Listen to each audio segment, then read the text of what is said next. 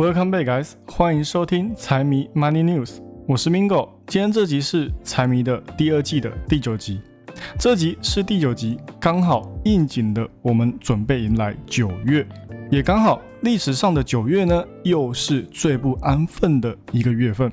那等等，我也会讲到为什么会是最不乖的月份。哦，这样子大家应该就可以知道我到底在讲什么了。中国在近期也可以说是多事之秋。谁也没有想到，三年前一场疫情却成为他们如今经济复苏路上的一个绊脚石。上礼拜因为星期日请假的关系，所以并没有对于联准会主席在全球央行年会上面的谈话去做一个分析。今天各位也可以放心，也都会聊到。还有货币呢，哦，也会一并给各位去做一个更新。好，那我们就先从鲍威尔开始。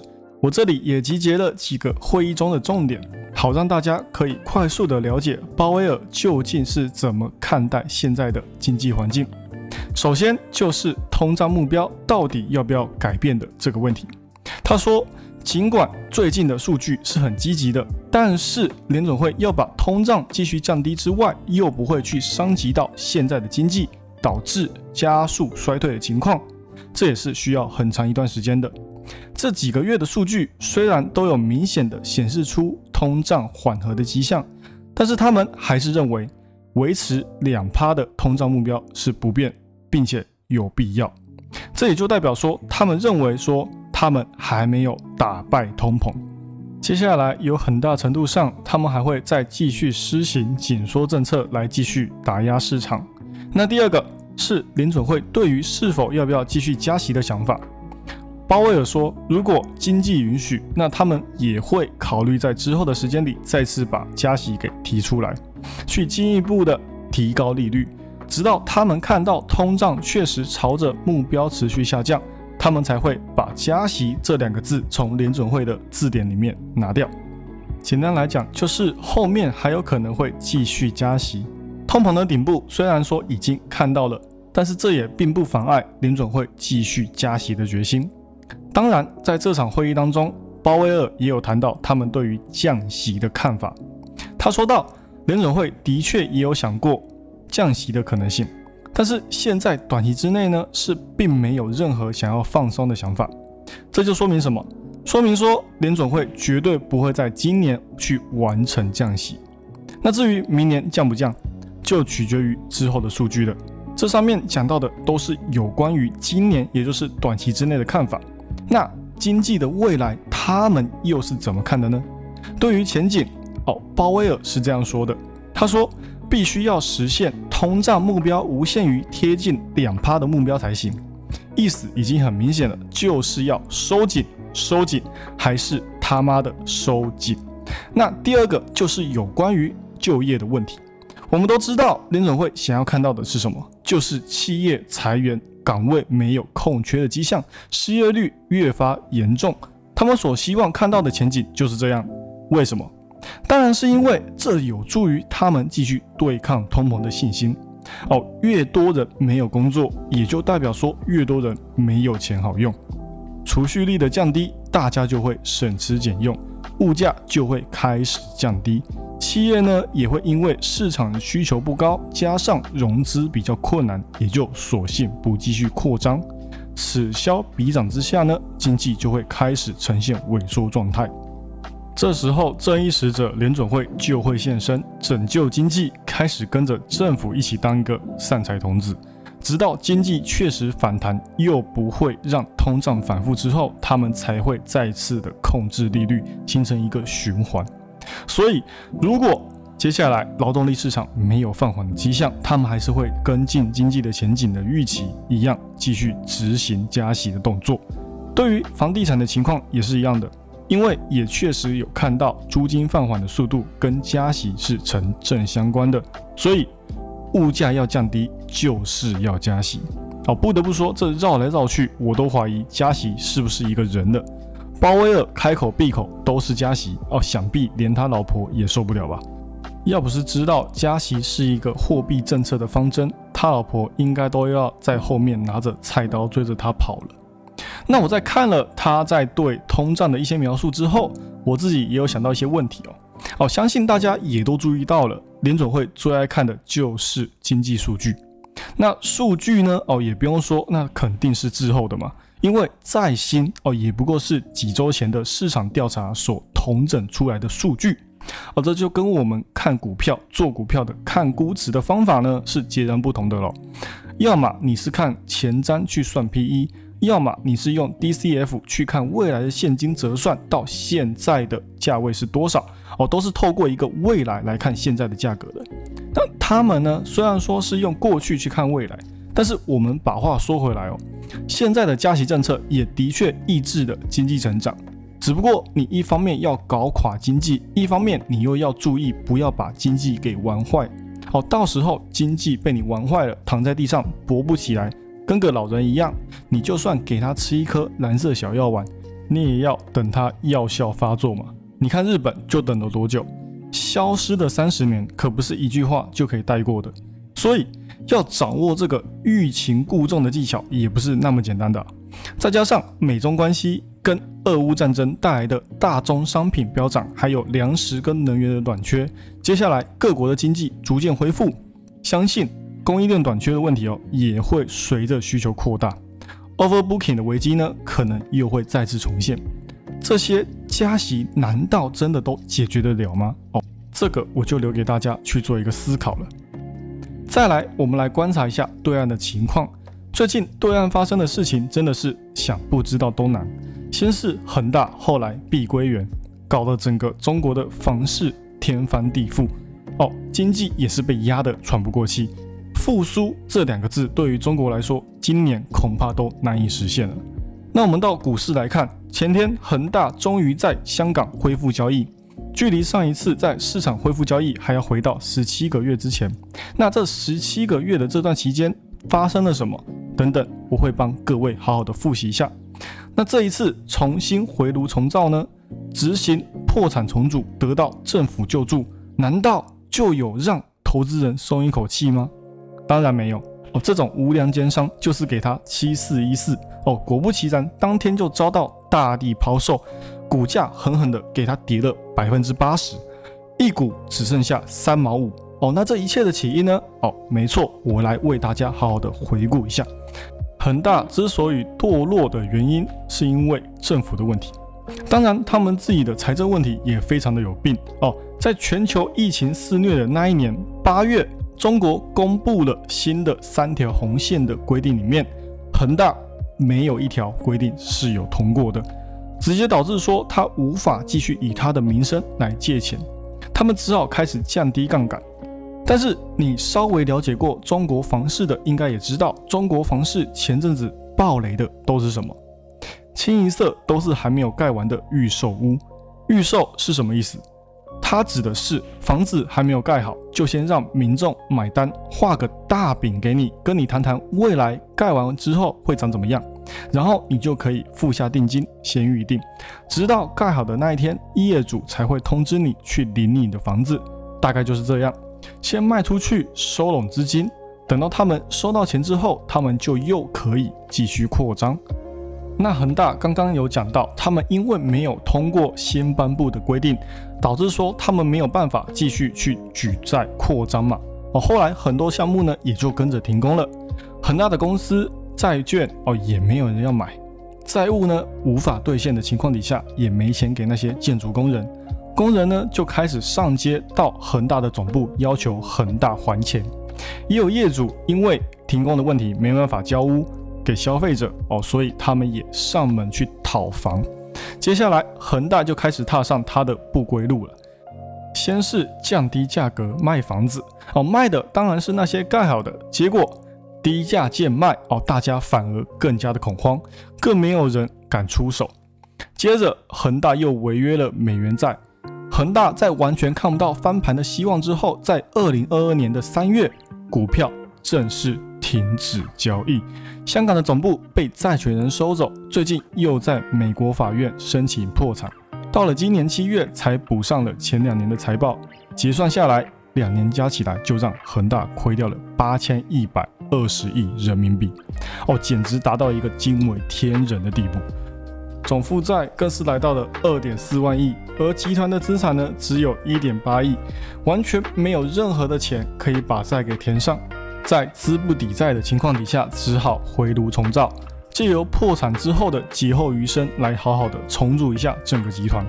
这一次恒大的债务重组也是中国有史以来规模最大的。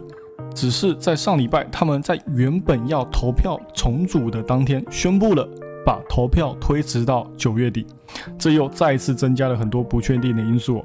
最终到底会不会在原定时间完成投票重组也不能确定，也是有可能再次推迟时间。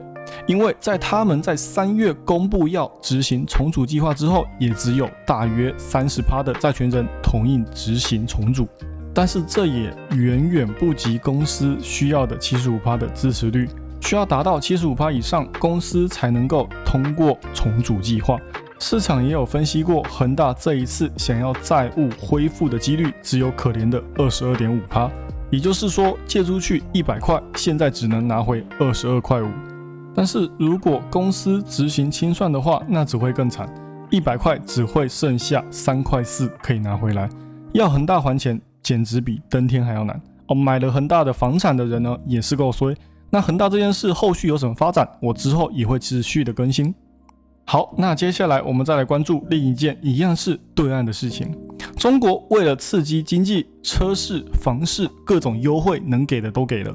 股市作为金融核心，当然也不能落下哦。先是寄出了交易的税收减半，再来收紧 IPO，要的就是不要让股市的基金被上市的新股给稀释掉。还有限制股东减持，限制上市公司融资。股市呢就暂且如此，房市的话也有推出一个新的措施，只要你。名字底下没有房产，那你就可以按照首次买房去享有利率更低的房贷优惠，就是要让那些想趁这段房市惨淡的期间哦买房的人，把房产转让给别人哦，去帮助拉抬房价哦。讲好听一点是刺激房市，讲难听一点呢就是政府带头炒房。但是这对于现在的中国来说却是非常必要的一件事哦，在政策颁布当天。哦，A 股开市之后，指数高开，就可以看到大家对于政府所做的事情还是蛮有信心的。跟这两者相关的板块也几乎都是以涨停做收，但是短短反弹一天之后就软掉了，因为现在再怎么样刺激，也还是没有办法在短期之内改变整个局势。经济增长的核心制造业已经连续放缓了两个月，通缩的风险在房市炸弹爆了之后也急剧攀升。再加上中小型企业违约的情况也是越爆越多，有上面这些事情发生，也就导致了现在的政府不管做什么刺激的政策，都有点以卵击石的感觉。恒大恢复交易之后暴跌百分之八十，哦，也不知道会不会影响到整个中国股市的信心。总而言之呢，现在经济就是一坨烂泥，哦，是没有办法改变的事情，刺激也是需要时间的。更不用说，中国经济对于未来全球能不能重新复苏都有着重大的影响。而且现在八月结束之后，还有一个令人担忧的情况，马上就会浮现在我们眼前，也就是被诅咒的九月。被诅咒的九月，虽然说是我自己讲的，但是大家也可以去看看，不管是台股还是美股，九月都是每一年表现最差的一个月。不是在下跌，就是在准备下跌的路上。那今年会不会也这样呢？还是这一次会不一样？哦，我现在说的下跌，不是代表说每一年都会下跌，而是也有少许几年也有些些微上涨的迹象。就算历史数据的下跌几率都集中在九月，那也不代表说一到九月就会电梯向下。哦，大家一定要搞清楚这个。不然九月一到，你就把手中持股全部抛售，结果那个月是上涨的哦，那不就得不偿失了吗？那至于为什么九月下跌的次数会比较多，在上一集我也有说到，可能会因为开学季的到来，小孩子的学贷学费要缴，或是在上半年获利比较多的，可能在这个时间点就有报税的问题。或是一些季度性的问题，也都会间接的导致九月比较不安分。那我们回过头看八月至今的美股表现，三大个股都是以负值作收，纳指跌了百分之五点三，标普跌了百分之四，道指也跌了三点四趴。哦，想想英伟达公布财报的那一天，最后收盘只有上涨零点一趴，哦，现在看来都算是涨多了。好，也因为这样呢，市场更愿意相信九月只有下跌的份。这一周也有很多数据要公布，其中就不乏有 PCE 跟 ISM 的制造业指数，甚至还有就业数据。这个礼拜这几个数据都有可能会让股市继续下跌。就连前面接连好几个大型企业的优秀财报哦，都还是没有办法把以科技业为首的纳指给拱上天。那我们就知道哦，指数想要继续往上走，真的是难上加难了。